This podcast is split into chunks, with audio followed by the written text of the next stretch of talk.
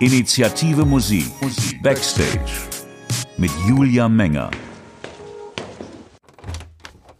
Willkommen Backstage. Das ist eine Interviewreihe, für die ich unterwegs bin in ganz Deutschland und spannende Leute treffe, die alle etwas mit der Initiative Musik zu tun haben. So schauen wir Stück für Stück hinter die Kulissen, Backstage eben. In der letzten Episode haben wir uns mit der Clubförderung beschäftigt. Heute geht es um Kunst, Können und Kohle. Zwischendrin ist natürlich wieder Platz für Überraschungsgäste. Die erste steht schon vor der Tür. Hi, hier ist Lady Clouds. Ich schreibe unglaublich gerne Lieder und ähm, habe das Glück, sie selber singen zu dürfen und mache äh, Indie-Pop. Ich liebe die Balance zwischen Klaviermusik und trotzdem auch Upbeat-Nummern und die Vielfalt, die Musik bringen kann und verbinde das so ein bisschen mit meiner eigenwilligen Stimme und als Solokünstler ist ja nicht so ohne, wem man im Studio seine Songs anvertraut. Und durch die Initiative Musik konnte ich wieder mit meinem Lieblingsproduzenten arbeiten. Ich bin Udo Rinkle mega dankbar für das Herzblut und die Liebe, die in die Songs steckt. Und durch die Förderung war das eben möglich. Wir hatten auch sehr coole Kurztourförderungen. Ich war beim South by Southwest in Texas und in den Niederlanden beim Eurosonic was ich auch sehr, sehr cool fand, ich war in Australien bei der Australian Music Week und habe da sehr tolle Kontakte bekommen. Also ohne die Initiative Musikunterstützung könnte ich halt jetzt mein zweites Album wirklich nicht so gestalten, wie ich mir die Songs vorstelle. Und das ist für einen Künstler unglaublich wichtig. Deswegen bin ich sehr dankbar für den tollen Support. Vielen Dank an Lilly Among Clouds und Grüße nach Tauberbischofsheim. Initiative Musik Backstage Heute im Gespräch Stefan Rath und Martin Eifler. Hamburg, Nieselregen. Welch ein Klischee. Stefan Rath ist trotzdem gut gelaunt, sehr gut sogar. Rath ist Musikmanager beim Label Bubak und dort verantwortlich für Bands wie Tokotronic oder Drangsal und er ist selbst Musiker, Drummer bei den Goldenen Zitronen. Wie das zusammengeht und welche ganz praktischen Erfahrungen er mit der Bandförderung der Initiative Musik gemacht hat, das klären wir bei Kaffee mit Milch und den dazugereichten Keksen. Außerdem aufgepasst, Stefan Rath gibt gute Tipps, was man als Band so mitbringen muss heutzutage. Dann begrüße ich Stefan Rath aus dem Management vom Bubak-Label. Hallo. So ist es, hallo. Du bist eine außergewöhnliche Mischung, Musiker und Musikmanager gleichzeitig. Mhm. Ähm, also Drummer aktuell bei den Goldenen Zitronen, richtig? Und zusammen mit Oliver Frank äh, das Management beim Label Bubak. Ihr vertretet Künstler wie Tokotronic, Drangsal, Panther du Prince. Muss man Musiker sein oder hilft es Musiker zu sein, um Musiker zu verstehen? Man muss nicht, aber es hilft tatsächlich manchmal, habe ich ein bisschen das Gefühl, weil ähm, ich mache das jetzt auch schon seit 1988, Musiker sein habe vieles versucht, vieles hat nicht gefruchtet, einiges dann doch. Und es ist, glaube ich, diese Erfahrung, die man so hat als Musiker, hilft es einem, in den anderen Musiker sich hereinzuversetzen. Und deswegen ist es manchmal dann doch ganz gut von Vorteil tatsächlich. Aber man muss nicht. Aber wie, wie, wie passen deine beiden Jobs zusammen? Wie erlebst du das im Alltag? Stressig. Es ist ziemlich viel Kram auf jeden Fall. Also das kann ich so, so sagen, aber ich kann das eigentlich ganz gut voneinander trennen tatsächlich. Auf der einen Seite bei den Goldenen Zitronen spielen heißt natürlich irgendwie klar äh, Aufnahmen machen, auf Tour gehen etc. und sowas. Äh, und Management äh, heißt aber auch nicht immer im Büro sein, sondern Management heißt eigentlich auch draußen sein bei den Leuten. Und bei den Leuten heißt im Club sein, äh, Leute kennenlernen, Journalisten äh, treffen und so weiter und so fort. Das tue ich mit den Goldenen Zitronen auch. Also ich treffe auch meine Künstler bei den Konzerten und die freuen sich, wenn ich auf der Bühne stehe, genauso wie ich mich freue, wenn die anderen auf der Bühne stehen. Und deswegen ist das irgendwie eine lustige Kombination so ein bisschen. Und ich glaube auch, dass die meisten Künstler, keine Ahnung, die finden das, glaube ich, auch ganz äh, spannend, weil die sehen dann, dass es sehr, äh, sehr authentisch dann ist, also die Person Stefan Rath, weil sie ist hinterm Schlagzeug auf der einen Seite, aber sie ist aber auch vor der Bühne auf der anderen Seite und kümmert sich äh, um die Künstlerbelange. Und ähm, die wissen halt, dass ich mich in sie reinversetzen kann auf der einen Seite. Sie wissen aber auch, dass ich ein riesengroßes Netzwerk dadurch auch habe. Ja, genau. drei, drei der von dir gemanagten Bands äh, haben jetzt gerade in Berlin gespielt. Ja. Innerhalb von einer Woche alle Konzerte waren restlos ausverkauft. Was ist dein Erfolgsgeheimnis? Ich weiß gar nicht. Ich glaube, ich habe ein bisschen Glück. ich, das, das, ich möchte das nicht immer so auf meiner Person so lasten, weil ich finde, dann steigt der Druck auch äh, äh so. Ich glaube, das ist einfach den Künstlern geschult, weil es einfach A, mega tolle Künstler sind, die einfach tolle Musik machen und in sich halt so auch so totale Personalities sind. Und ich habe einfach totales Glück gehabt, mit den Leuten äh, zu arbeiten. Das ist nicht nur mein Verdienst. Das ist auch Verdienst der Künstler und der Teams an sich, der Booking-Teams, äh, der Promotion-Teams, der Label-Teams etc. Also das würde ich nicht auf meinen Schultern lasten wollen, bitte. Aber wo, wo findest du gute Bands? Oder wie findet ihr zusammen? Das ist irgendwie total unterschiedlich. Also es gibt verschiedene Geschichten. Also ich habe ja mit Tokotronik ein bisschen angefangen, quasi nachdem äh, ich bei Lastor gearbeitet habe und ich habe die so ein bisschen geerbt.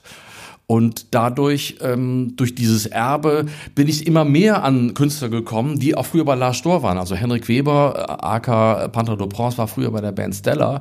Und äh, der hatte mich dann irgendwann mal angerufen, meinte so, bei ihm geht's jetzt gerade so irgendwie richtig los, weil er bei Raftred in London gesigned ist und äh, ob ich ihm helfen könnte. Und ich so, ja, klar, logisch, kann ich machen. Und so kommt dann eins zum anderen oder ich krieg Empfehlungen oder ich sehe was, was ich absolut grandios finde und klemme mich dann dahinter, dass ich das unbedingt mache. Aber meistens sind es auch wirklich Empfehlungen von äh, ganz lieben Freunden, Produzenten, äh, Produzentinnen, ähm, Labelmacherinnen, äh, Labelmacher etc. und sowas, die mir dann ähm, einen Tipp geben und sagen so, das ist ein Künstler, ich glaube, ihr passt ganz gut zusammen.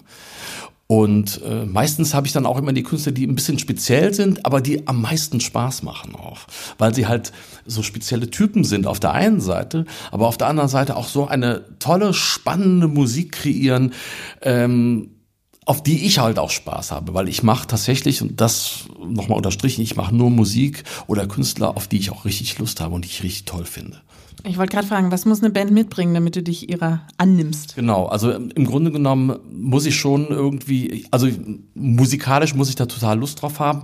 Ich muss auch irgendwie so eine Vision haben, dass ich denke, so, das ist ein Künstler, den, mit dem kann ich halt weitergehen und das halt auch etwas größer bauen, das Ganze.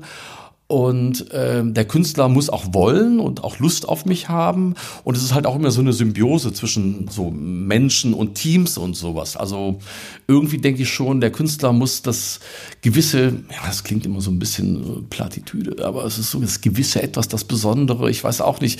Das ist auch so ein bisschen auch so ein Bauchgefühl bei manchmal. Also als ich, ich weiß das noch, als ich mit Max Gruber, AK Drangsal zusammengesessen habe, eine Freundin hat mich introduced damals, die äh, liebe Kiki äh, und und ähm, dann habe ich da gesessen und dann habe ich diesen Typen gesehen und ich dachte nur so, er sieht total toll aus. Er hat eine mega tolle Ausstrahlung. Die Musik habe ich schon vorher gehört, fand ich schon total spannend. Und es war so gleich so Liebe auf den ersten Blick, wenn man so will. Ich bekomme eine Menge Anfragen auch von äh, weiblichen Künstlerinnen. Also jetzt äh, in der, so in den letzten zwei Jahren, aber ich nehme gerade nichts mehr an, weil ich total zu bin. Tatsächlich. Ich will jetzt keine Namen nennen, aber ich hätte gerne äh, eine Künstlerin bei mir, äh, Roster. Total muss gerne. rausfliegen. Auf welchen könntest du wissen? Nein. Nein. Wahnsinnig. nee, das ist jetzt echt total reiner Zufall. Das suche ich mir auch nicht aus.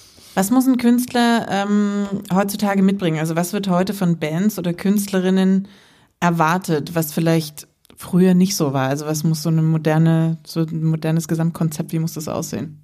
Tja, also im, im Grunde genommen will ich erstmal, dass der Künstler in sich halt eine spannende Musik kreiert hat. Was er mitbringt oder was er zu wenig hat, das ist mir eigentlich ziemlich egal. Also heutzutage erwarten die meisten Labels oder, oder auch Künstlermanager, also Kollegen von mir, aber auch viele andere, die Band muss wahnsinnig gut auf der Bühne performen. Die Band muss ihre Instrumente wahnsinnig gut beherrschen und die, äh, am besten haben sie noch das tollste Netzwerk aller Zeiten. Und ich halte das eigentlich alles für Unsinn, weil am Ende des Tages ist es wichtig, was der Künstler schafft und was der Künstler macht. Äh, äh, und natürlich sollte er in irgendeiner Form seine Gitarre in der Hand halten und das kreieren können, was er sich erdacht hat. Aber auf der anderen Seite ist das für mich gar nicht so wichtig, weil das kommt halt auch mit der Zeit. Ich weiß halt, ich habe mit mit äh, äh, mit Tokotronik, aber auch mit Drangsal gearbeitet und vieles hat sich dann in den Jahren entwickelt. Bei einem dauert es ein bisschen länger, bei dem anderen geht's halt ein bisschen schneller. Ich finde gerade so eine, diese Entwicklung irgendwie mitzumachen und mitzukreieren und mitzuschaffen, finde ich total toll. Und ähm, was ich aber manchmal wichtig bei Künstlern finde, wo ich immer denke, so, und das, ich habe das ja eben so gesagt, so Netzwerk ist schon genial zu haben, gerade wenn man es am Anfang hat, aber es ist halt keine Voraussetzung weil die Leute manchmal dann auch einen Künstler auf der Bühne sehen und dann kommt das Netzwerk von selber, weil andere Künstler ihn toll finden, dann gibt's Kollaborationen, dann äh, findet man sich so zusammen etc. und sowas. Also ich finde, das äh, ist nicht immer unbedingt Voraussetzung. Deswegen, ähm, ich finde immer so, die Essenz ist der Künstler selbst. Und wie, wie steht's mit dem äh, Sinn fürs Geschäftliche oder Social Media Skills und sowas? Wird es nicht auch alles noch erwartet? Ja, obendrauf? Das wird natürlich auch erwartet, also dass der Künstler natürlich irgendwie seine eigenen Rechnungen schreiben kann und am besten sich mit äh, Steuererklärungen auskennt und sowas. Also ich kenne eine Menge Künstler, die haben überhaupt gar keine Ahnung davon. Aber ähm, dafür gibt's ja uns als, als Manager, beziehungsweise gibt's ja auch noch ganze Batterien von Steuerberatern, die einem äh, dann zur Seite stehen und Anwälten und sowas. Und auf der anderen Seite habe ich auch Künstler, die haben von Social Media leider nicht so viel Ahnung. Was die Künstler an mir schätzen, glaube ich, ist auch so ein bisschen, dass meine Antworten relativ schnell und äh, äh, zurückkommen, egal ob es per Mail ist, Telefonanrufe, Messenger, Instagram. Ich bediene das alles. Du bist also äh, behördlich zuverlässig. Ich bin behördlich wahnsinnig zuverlässig und ich glaube, das ist halt relativ selten tatsächlich, dass die Leute ähm, dann auch so schnell reagieren auf Sachen, weil ich weiß, wie es ist als Künstler. Du hast was im Kopf und das beschäftigt dich und du willst es loswerden und erwartest von dem anderen, dass er dir in irgendeiner Form auch hilft, das halt weiterzutragen oder dir den Gedanken irgendwie abzunehmen. Und das ist, glaube ich, äh, auch total wichtig, dass man relativ schnell reagiert. Das ist stressig, ja, ich gebe es zu, aber irgendwie ist es auch, das ist auch sehr, tut's mir wohl, wenn es vom Tisch ist. Wie wichtig ist Förderung für eure Bands jetzt speziell? Es kommt so ein bisschen auf die Band an. Also Klar, ich meine, Bands, die etabliert sind und sowas, die sind natürlich nicht unbedingt aus der Sicht von, ja, gerade von, von so Förderinstitutionen so im Fokus. Aber ich muss sagen, also Förderung äh, haben uns auf Neudeutsch oftmals den Arsch gerettet. Fast alle Bands, die du als Manager vertrittst, wurden oder werden gefördert von der Initiative Musik. Was ist da dein Geheimnis? Das Geheimnis, warum ich zur Initiative Musik gegangen bin. Warum die alle, warum alle Anträge da bewilligt werden von dir? Vielleicht finden die Leute das spannende Künstler, spannende Musiken, tolle Projekte. ich hoffe ja. Also ich glaube, ähm, äh, immerhin äh, schreiben die Anträge ja nicht nur ich, sondern auch die Künstler selber. Ich glaube, wir haben einfach wahnsinnig spannende ähm, Anträge und und auch Projekte eingereicht, die dann halt die Jury am Ende des Tages überzeugt haben. Also hoffe ich jetzt mal, äh, das äh, hoffentlich auch einstimmig natürlich. Aber äh, im Grunde genommen bin ich auch total glücklich damit, dass wir diese Projekte äh, machen konnten, weil also auch gerade so ein schönes Beispiel ist zum Beispiel Panther de Prince and the Bell Laboratory, was ein sehr, sehr aufwendiges und großes Projekt war. Das hätten wir ohne die Förderung von Förderinstitutionen, da ist die Initiative Musik äh, auf der einen Seite gewesen und auf der anderen Seite der Staat Norwegen zum Beispiel, der uns auch der sehr unterstützt hat. Das wäre niemals gegangen und das war ein weltweites Projekt, was wir äh, bei Raftred in London veröffentlicht haben und das wir weltweit gespielt haben. Und das mit dem Carillion, wer wer das nicht kennt, äh, das ist ein äh, Glockenspiel, das man quasi wie ein Klavier spielen kann äh, und das ist auf einem äh, drei bis fünf Tonnen äh, Wagen äh, unterwegs und das muss man erst erstmal überhaupt den Club schaffen, das Ding. Dann muss man jemanden finden, der das spielt und so weiter und so fort. Also das ist eigentlich einfach ein crazy Projekt, wo ich auch immer gesagt habe, das muss man machen. Und vielleicht haben auch die Förderinstitutionen auch gesagt, so, das ist so bekloppt, das müssen wir fördern. Warst du immer so, so offen, was Förderung angeht? Also erinnerst du dich vielleicht äh, an den ersten Kontakt noch mit der Initiative Musik? Weil es ist ja immerhin Geld vom Staat, was ja oft als uncool irgendwie rüberkommt. Ging es dir da am Anfang auch so? War das ein Lernprozess oder warst du da immer sehr offen? Ähm, nee, also es war ein, tatsächlich ein Lernprozess, äh, so ein bisschen, weil auf der einen Seite war man so ein bisschen, hat man das erstmal so ein bisschen sich beobachtet irgendwie, wie läuft das Ganze, ist das cool? Dann muss man ja dann auch noch ein Logo auf die äh, CD und äh, Vinyl machen und auf die Plakate, uff, und das noch das, der deutsche Staat. Da gibt es natürlich einige Bands, eine Band, in der ich spiele, ist zum Beispiel auch so, das würde niemals da vorkommen. Das hat einfach einen politischen Grund. Auf der anderen Seite sage ich auch immer so, es gibt ähm, jedes Theater, jedes Staatstheater, jedes Kleinstadttheater ist gefördert. Was ist daran anders? Mhm. Und es ist toll, dass es die Förderung gibt, weil es halt einfach eine, äh, eine Institution ist, wo ich immer sage, das ist für uns, für die Künstler äh, ein Geschenk. Das heißt, politische ähm, Band und staatliche Förderung passt durchaus zusammen. Absolut. Also es gibt, das gibt es natürlich auch. Also ich könnte mir zum Beispiel vorstellen, ich hoffe, ich spreche, kann jetzt, darf jetzt für die Band sprechen, aber eine Band wie Tokotronik hat mit Sicherheit erstmal damit äh, oder jahrelang Probleme hätten die damit. Aber wenn die Initiative Musik äh, kommt und sagt so, wir, wir würden gerne diese Gruppe fördern, wenn es da irgendwie ein Projekt gibt, das ist jetzt nicht illusorisch und sie ist einfach mal so ins, ins Blaue gedacht, könnte ich mir vorstellen, dass die da sehr offen sind, dass auch äh, gefördert wird. Was fehlt dir noch ähm, bei der Initiative Musik? Also was, was wünschst du dir noch von denen, was irgendwie noch offen ist? Ich würde mir manchmal wünschen, dass es, ich sag mal, die Hürde etwas äh, äh, kleiner, äh, finanziell äh, kleiner äh, wäre, weil im Grunde genommen ist es dann doch eine ganze Menge Geld, die man selbst mitbringen muss, um gefördert zu werden. Das ist für kleine Labels unmöglich ich spreche jetzt nur mal so von den, also wir haben ja hier in Hamburg auch eine Labelförderung zum Beispiel, die viel weiter unten ansetzt. Und ähm, ich schaue tatsächlich auch abends zu, dass ich äh, hier mir die Förderung tatsächlich äh, oder dass ich hier Anträge einreiche, weil das für einige Projekte gerade aus dem Label Bubak einfach nicht stemmbar ist, äh, so große Budgets einfach äh, zu arbeiten für einen für einen Künstler. Da würde ich mir manchmal wünschen, man könnte auch ich sag mal so, so wie es eine Kurztourförderung gibt oder sowas, vielleicht eine äh, äh, Kleinkünstlerförderung geben oder sowas. Das wäre schon ganz cool irgendwie. Dann könnte man halt auch kleinere Labels, gerade kleine elektronische spannende Labels, kleine Indie-Labels, die so aufpoppen, hier mal da äh, auch ein bisschen mehr unterstützen. Oder Künstler auch.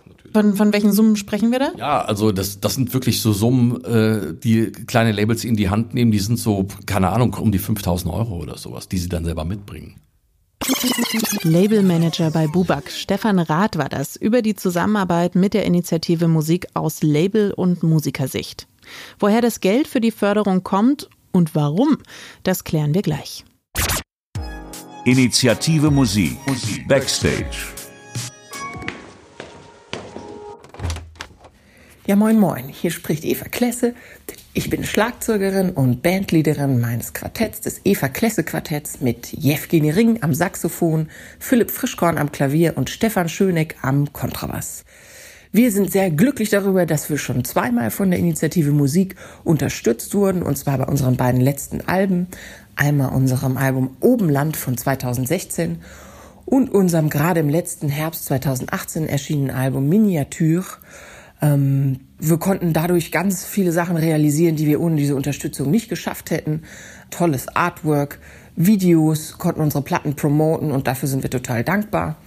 Aufmerksam geworden auf die Initiative Musik sind wir unter anderem durch äh, Musikerkollegen und Kolleginnen und Freundinnen und Freunde, denn die mittlerweile ja sehr lebendige Leipziger Szene wurde ähm, ja schon einige Male auch von der Initiative Musik gefeatured. Darüber freuen wir uns sehr.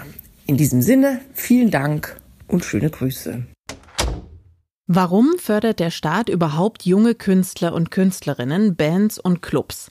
Und wer genau fördert da? Und was ist überhaupt Kunst? Der Großteil des Geldes für die Initiative Musik kommt aus dem Haushalt der Kulturstaatsministerin. Monika Grütters ist die Beauftragte der Bundesregierung für Kultur und Medien, kurz BKM, und wir sind hier immerhin in einer Behörde, zuständig für alles, was mit der Initiative Musik zu tun hat, ist das Referat Musik und Darstellende Künste. Martin Eifler leitet genau dieses Referat und ich habe ihn in seinem Büro getroffen, um darüber zu sprechen, was den Ausschlag gab, in Deutschland auch Popmusik zu fördern. Eiflers Büro ist tapeziert mit Plakaten, seine Bücherregale quillen über und auf seinem Schreibtisch stapeln sich die Akten. Trotzdem nimmt er sich Zeit, um mit mir über den Unterschied zwischen Kunst und Kultur zu sprechen. Und wir sitzen im gemütlichen Büro von Martin Eifler, Leiter des Referats Musik und Darstellende Künste bei der Beauftragten der Bundesregierung für Kultur und Medien. Guten Tag. Einen schönen guten Tag. Sie haben Kultur- und Kunstwissenschaften und Musikwissenschaften studiert in den 70er und 80er Jahren in Leipzig. Wie hat sich der Begriff Kultur und Kunst oder die Begriffe seitdem verändert? Ach, ich glaube, ich glaube, der Kulturbegriff hat sich an sich nicht so stark entwickelt, weil man leitet ihn ab aus der Antike, äh, dann über die philosophischen Bewegungen der, der Aufklärung und so weiter bis in die Neuzeit. Da hat sich aber nicht, nicht viel verändert. Der Kunstbegriff äh, unterliegt einer viel stärkeren Veränderung, ganz einfach, weil über die Jahrhunderte natürlich mit neuen Technologien, aber auch mit gesellschaftlichen Fragestellungen ganz andere Themen präsent geworden sind. Nicht? Also Beispiele äh, Fotografie, Film sind natürlich technologische Entwicklungen, die ganz eigene Kunstsparten hervorgebracht haben. Ähm, die neuen Medien äh, spielen eine große Rolle, aber auch der Kunstbegriff selber, also äh, was ist eigentlich Kunst, hat sich insbesondere nach den 60er, ähm, 70er Jahren des vorigen Jahrhunderts, muss man ja jetzt schon sagen, auch erheblich entwickelt, nach dem Motto, alles ist Kunst. Also da sehe ich die stärksten Veränderungen und ich glaube auch gerade in der äh, Frage nach der gesellschaftlichen Rolle von Kunst ähm, hat es auch erhebliche Veränderungen gegeben. Da sieht man Schwankungen über, über die Jahrzehnte eigentlich. Und ich sehe gerade jetzt wieder eine viel stärkere Politisierung des Kunstbegriffes und auch der Diskussion um Kunst und Kultur, in dem Falle auch im weiten Sinne von Kunst und Kultur.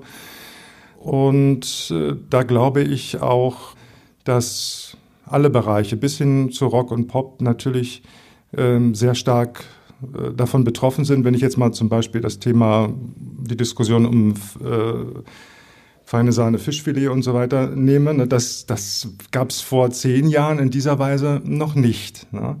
Also ganz spannende Prozesse und ich glaube, dass ähm, da in dem Thema Kunst noch sehr viel Luft drin ist. Ja.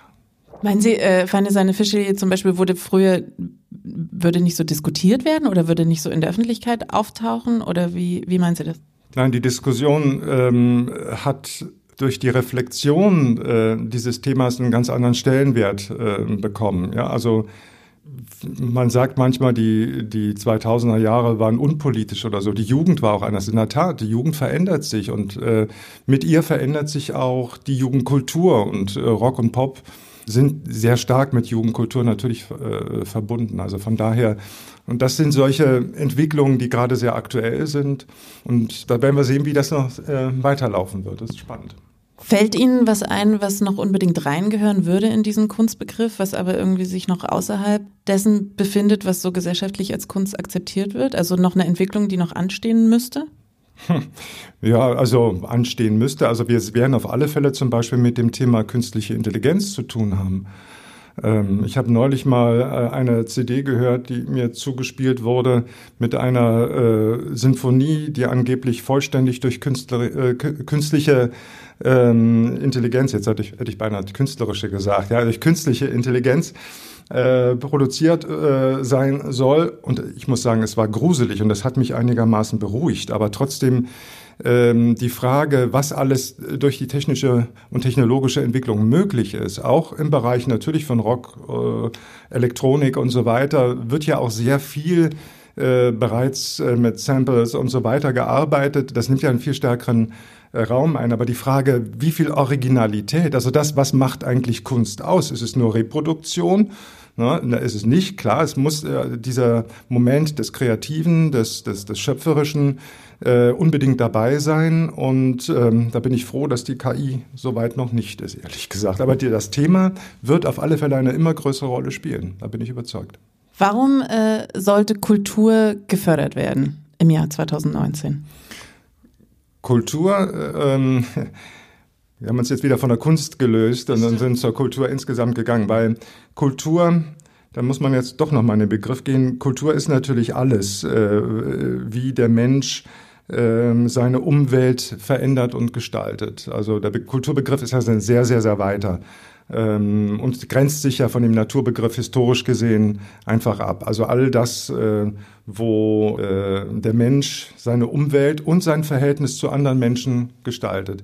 Kultur jetzt im engeren Sinne gemeint auf künstlerische Prozesse. Sollten wir über Kunst reden, lieber? Warum sollte Kunst gefördert werden?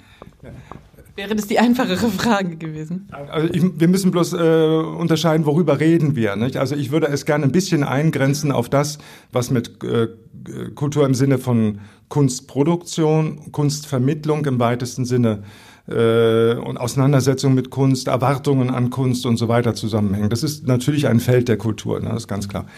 Ja, warum soll es gefördert werden? Vor allen Dingen, äh, darüber haben wir am Anfang schon ganz kurz gesprochen, weil Kultur immer eine Form auch der Auseinandersetzung äh, mit gesellschaftlichen Prozessen beinhaltet, in dieser Form, wie ich sie jetzt eingegrenzt habe.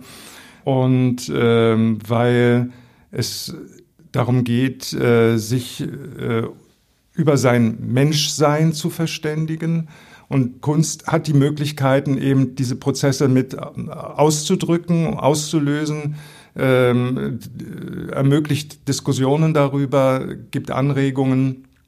Ähm, und das ist eben für das Fortkommen, für das Zusammenleben der Menschen ein ganz wichtiges Feld, ähm, das auch äh, neue, auf neue Fragen reagieren kann, das uns einen Spiegel vor, vor die Augen hält, äh, das auch natürlich ähm, unsere Seele berührt, sehr emotional wirken kann, uns aufregen kann. Also alle diese Elemente, die, die uns eigentlich als Menschen ausmachen. Denn ohne, ohne Kultur gäbe es den Menschen nicht. Oder besser gesagt, die Kultur ist ein Produkt des Menschen. Das unterscheidet genau Kultur von Natur.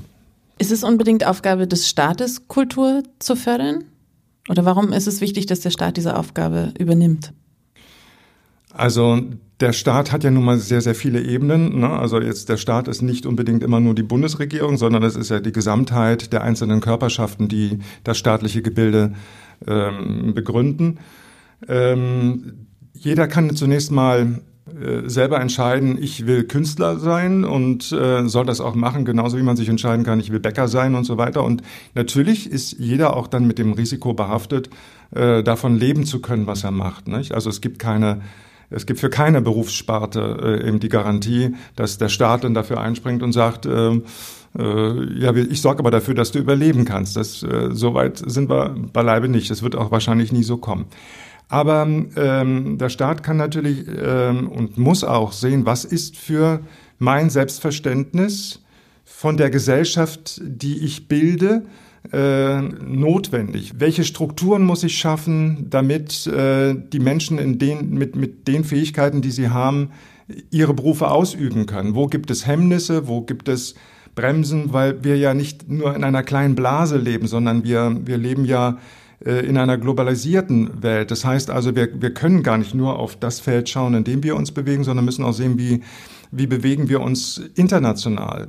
Nicht? Ähm, welche Einflüsse kommen international äh, zu uns? Und gerade durch die Medienwelt äh, ist es ja so, dass ähm, auch gerade Musik nicht nur in Deutschland produziert wird, sondern von, von natürlich international und vielfach nach Deutschland kommt. Das heißt also, welche, welche Chancengleichheit zum Beispiel haben wir? Ein Thema Chancengleichheit ist etwas, was äh, für den gesellschaftlichen Zusammenhalt zum Beispiel ganz wichtig ist.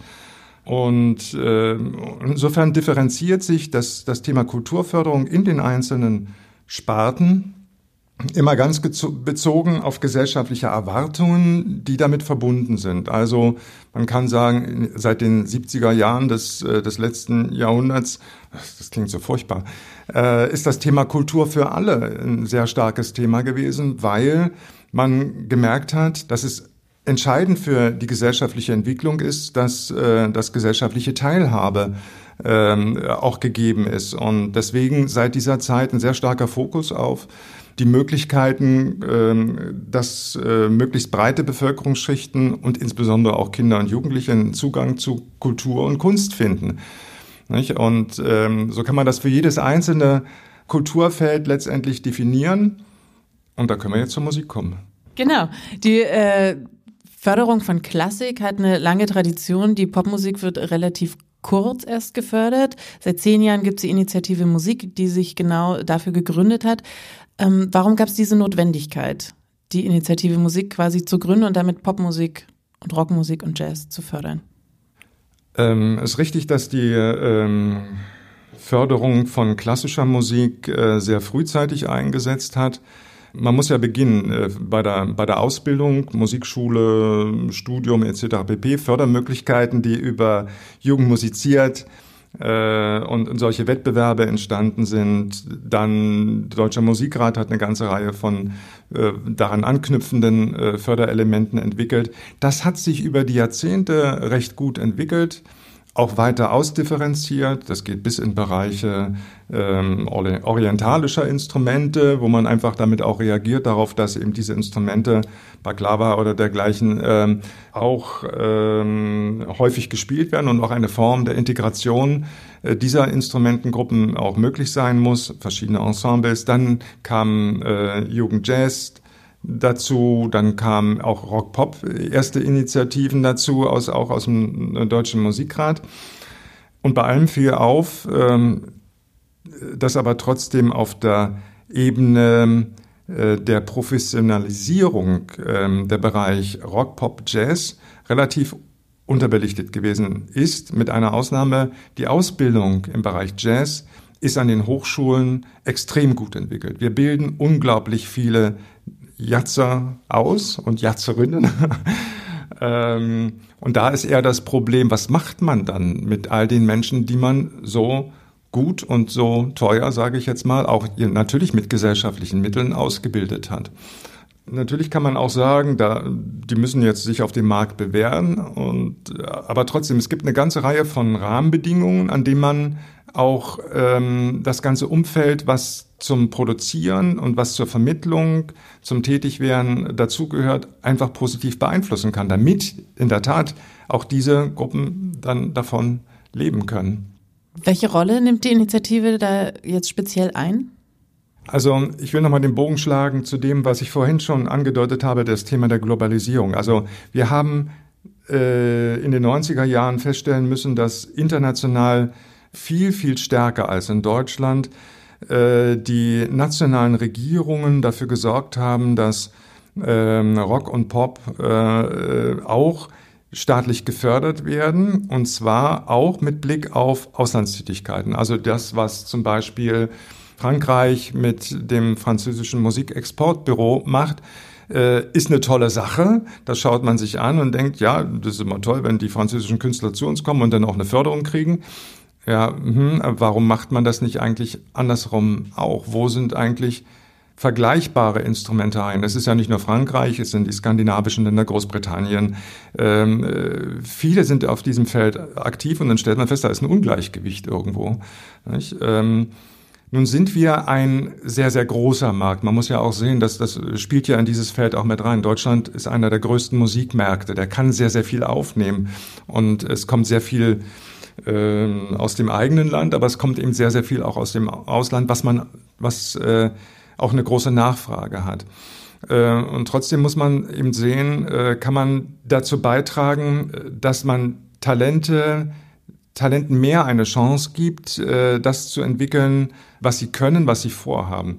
Und da war die Überlegung zunächst mal, kann man vielleicht ein solches Modellprojekt mit Partnern entwickeln, die, die naturgegeben in Deutschland sind. Das sind die Rundfunkanstalten, das sind die, die, die Schallplattenfirmen, damals noch äh, die äh, verschiedene Medienpartner, aber auch viele Initiativen, die es gegeben hat. Und so haben wir damals begonnen, auch zunächst mal mit dem Deutschen Musikrat zu überlegen, kann man vielleicht ein vergleichbares Instrument beim, beim Musikrat schaffen? Dann haben wir so eine Probephase gemacht und ein Modellprojekt entwickelt, das ähm, mal eine Zusammenarbeit mit den verschiedenen Initiativen zum Inhalt hatte. Und zwar konnten sehr viele dieser Initiativen selber nominieren und haben dann aber auch einen Preis zur Verfügung gestellt. So, das war dieses Modell, mal so herantasten sozusagen an, an das Feld Rock und Pop. Das ähm, hat mehr recht als schlecht funktioniert, aber äh, hat zumindest die Erkenntnis gebracht, man müsste es ein bisschen größer aufziehen. Und daraus ist dann German Sounds entstanden, der Versuch, etwas zu machen, was ähnlich den Musikexportbüros in, äh, in anderen Ländern funktioniert. Da war der Anfang nur etwas äh, halbherzig insoweit, als dass man glaubte, dass ein solches Modell sich wirtschaftlich selbst tragen könnte. Nicht? Und das war einfach ein Irrglaube. Denn ähm, äh, dass man mal nur befristet eine, eine solche Förderung erhält, das ist ja okay, aber dass man dann eventuell dann selber dafür rückzahlen soll, es gibt ja auch solche äh, Rückzahlmodelle, auch in der Filmförderung zum Beispiel, wenn man erfolgreich ist, zahlt man etwas zurück. Da geht es aber um ganz andere Größenordnung, vielleicht kommen wir da zu dem Thema noch.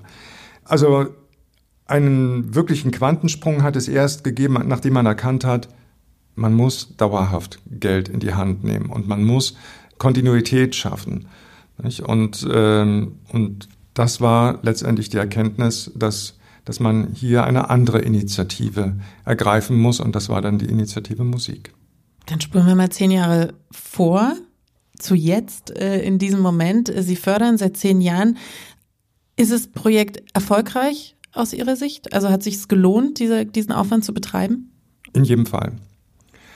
Also ähm, es ist ja nun mal unser einziges beständiges Förderinstrument im Bereich Rock, Pop und Jazz und es hat verschiedene Facetten. Das finde ich auch sehr spannend, mit denen man eben auf besondere Situationen, auf besondere Schwerpunkte reagieren kann. Kern ist von Anfang an die Künstler- und Infrastrukturförderung. Und wenn man mal sich äh, anschaut, wer über die, diese zehn Jahre gefördert wurde, dann ist das schon so ein kleines Who's Who der deutschen Rock- und Pop- und Jazzgeschichte der letzten zehn Jahre. Darauf kann man auch in gewisser Weise stolz sein. Die Kollegen und Kolleginnen der Initiative Musik fluchen ja immer darüber, wenn sie dann Erfolgskontrollen und Sachberichte liefern müssen. Aber das ist auch hochspannend zu sehen, was hat es denn tatsächlich vor Ort gebracht. Ähm, was äh, an äh, Feedback kommt von den Künstlerinnen und Künstlern, äh, was sich ganz unterschiedlich ausdrücken kann in, in, neuen Partnerschaften, in Tourneen, die vereinbart worden sind, im, äh, im Verkauf natürlich auch von CDs zum Beispiel. Aber entscheidend ist immer, hat's jemanden ein Stückchen weitergebracht. Förderung ähm, macht dann Sinn, glaube ich, wenn man, wenn man eine Chance sieht, dass jemand mit dem Projekt, mit dem er sich bewirbt, auch tatsächlich weiterkommt. Und ähm, die Jury, glaube ich, entscheidet auch nach solchen Kriterien. Ich habe diese Juryprozesse selber eine ganze Zeit mitverfolgen können. Und äh, das war damals in der Zeit, wo wir noch selber gewotet haben im Aufsichtsrat. Das haben wir ja jetzt noch auf eine breitere Jurybasis gestellt. Es ist unglaublich spannend, ähm, dann äh, erstmal die, die Unterlagen sich durchzulesen, die, die Bewerbungen, die, die, die Songs zu hören, mit denen man sich bewirbt. Und dann aber weiter zu verfolgen, das bleibt natürlich in einem hängen. Also was ist aus Hundreds geworden, was ist aus Me and My Drummer geworden und so weiter. Oder Boy, ja, also diese ähm, Bands, die eben anders waren und die ein anderes, die andere Themen verfolgt haben die dann äh, natürlich nach Amerika gegangen sind und so. Also das ist äh, hochspannend und macht einen auch froh, muss ich sagen. Könnten Sie sich festlegen auf eine Ihrer liebsten Entdeckungen aus diesen zehn Jahren? Das ist ganz schwer. Das ist ganz schwer. Ich habe drei genannt, die mich geprägt haben und äh, ich habe dann irgendwann aufgehört, mir immer die CDs zu kaufen, die dann rausgekommen sind, weil das wird, geht dann zu sehr ins Geld. Ja, aber ähm, nein, das, das hält auch jung. Also überhaupt dabei zu bleiben. Ähm, das mitverfolgen zu können, ist, ist auch ein großes Privileg, ehrlich gesagt. Ja. Die BKM fördert ja nicht nur die Initiative Musik, sondern hat noch andere Wege, wie Popmusik unterstützt wird. Was, was ist da dabei noch? Ähm, ich habe ja vorhin schon kurz den äh, Deutschen Musikrat erwähnt, der einfach auch um ein abgeschlossenes äh, Gesamtfeld zu haben, auch ein eigenes äh, Projekt macht im Bereich Rock, Pop, Jazz. Ähm, und zwar ist das das Popcamp, das von uns mit äh, gefördert wird. Und ähm, da werden Bands ausgewählt, auch in einem entsprechenden Verfahren, die dann über drei Phasen äh, gecoacht werden. Das sind Bands, von denen viele dann auch ähm, bei der Initiative Musik dann landen irgendwo mit Projektanträgen. Ne? Also das ist noch eine Vorstufe hin zur Professionalisierung. Und insofern unterscheidet sich das ein bisschen. Da ist die Initiative Musik noch nicht das Instrument, das dort tätig werden kann. Und wir fördern seit einigen Jahren auch einige Festivals. Das größte, äh, das von uns gefördert wird, oder besser gesagt die größte Summe auch, geht äh, in das Reeperbahn-Festival nach Hamburg, weil es sich über die Jahre zu dem größten und wichtigsten Branchentreffen überhaupt entwickelt hat. Äh, an der Schnittstelle auch zum Internationalen hin. Ähm, weil dort auch äh, eine Vielzahl von Begleitveranstaltungen und auch an äh, Seminaren stattfindet zur Weiterbildung. Das ist eine sehr gute Verbindung und man muss sich auch, wenn man international wirken will, äh, auch ein bisschen konzentrieren. Wir sind aber auch engagiert beim CO Pop Festival in Köln, weil dort sehr, sehr viel für Nachwuchsarbeit gemacht wird da sind so die Trüffelschweine sozusagen der, der, der Popkultur. Dann fördern wir noch das ähm, äh, Popkulturfestival in äh, Berlin, wo in anderer Weise nach dem nach, dem, nach der Kultur im Pop gefragt wird. Also die Frage, welche Randbereiche äh, sind hier spannend? Wir geben Geld äh, insbesondere dafür, dass Künstler äh, Dinge entwickeln können in andere Kunstbereiche hin zum Beispiel, die sie sonst nicht machen könnten, weil einfach für so viel Freiraum auch die Mittel nicht da sind. Also ob das nun Balbina ist oder eben andere Künstler. Also, ne, also Dinge möglich machen, die sonst nicht möglich Also zu einer Erweiterung des Pop-Begriffes zu kommen, ja, im musikalischen Bereich. So, das sind so die Felder, die wir noch dabei haben. Dazu noch im Bereich Jazz die Jazz Ahead als Branchenmesse internationaler Art, ähm, die für uns auch eine große, äh, große Bedeutung hat auf der Bundesebene. So, das sind so die Felder. Hm? Vielen Dank. Vielen Dank für Ihre Zeit. Das war's schon. Gut. Martin Eifler, der Leiter des Referats Musik und Darstellende Künste bei der Beauftragten der Bundesregierung für Kultur und Medien, kurz BKM. Und damit sind wir am Ende dieser Episode. Das nächste Mal klären wir die Zusammenarbeit mit der GEMA und dem VUT, dem Verband unabhängiger Tonträger. Klingt technisch, aber meine Gesprächspartner sind sehr spannend. Der eine kommt aus der Produzentenecke, der andere ist Ex-Mitglied der einstürzenden Neubauten. Ich glaube, das wird sehr unterhaltsam. Ich freue mich drauf. Bis dahin. Initiative Musik Backstage. Moderation Julia Menger. Konzept und Projektmanagement Jens Quandt und Michael Wallis. Audiodesign und Produktion Jens Quandt. Coverdesign Christina Wedel. In dieser Episode mit freundlicher Unterstützung von Professor Jens Micho und Kim Sommer vom Bundesverband der Konzert- und Veranstaltungswirtschaft BDKV in Hamburg. Initiative Musik Backstage ist eine Produktion der Initiative Musik G GmbH, gefördert durch die Beauftragte der Bundesregierung für Kultur und Medien BKM sowie die Gesellschaft für Leistungsschutzrechte GVL. Weitere Informationen unter initiative-musik.de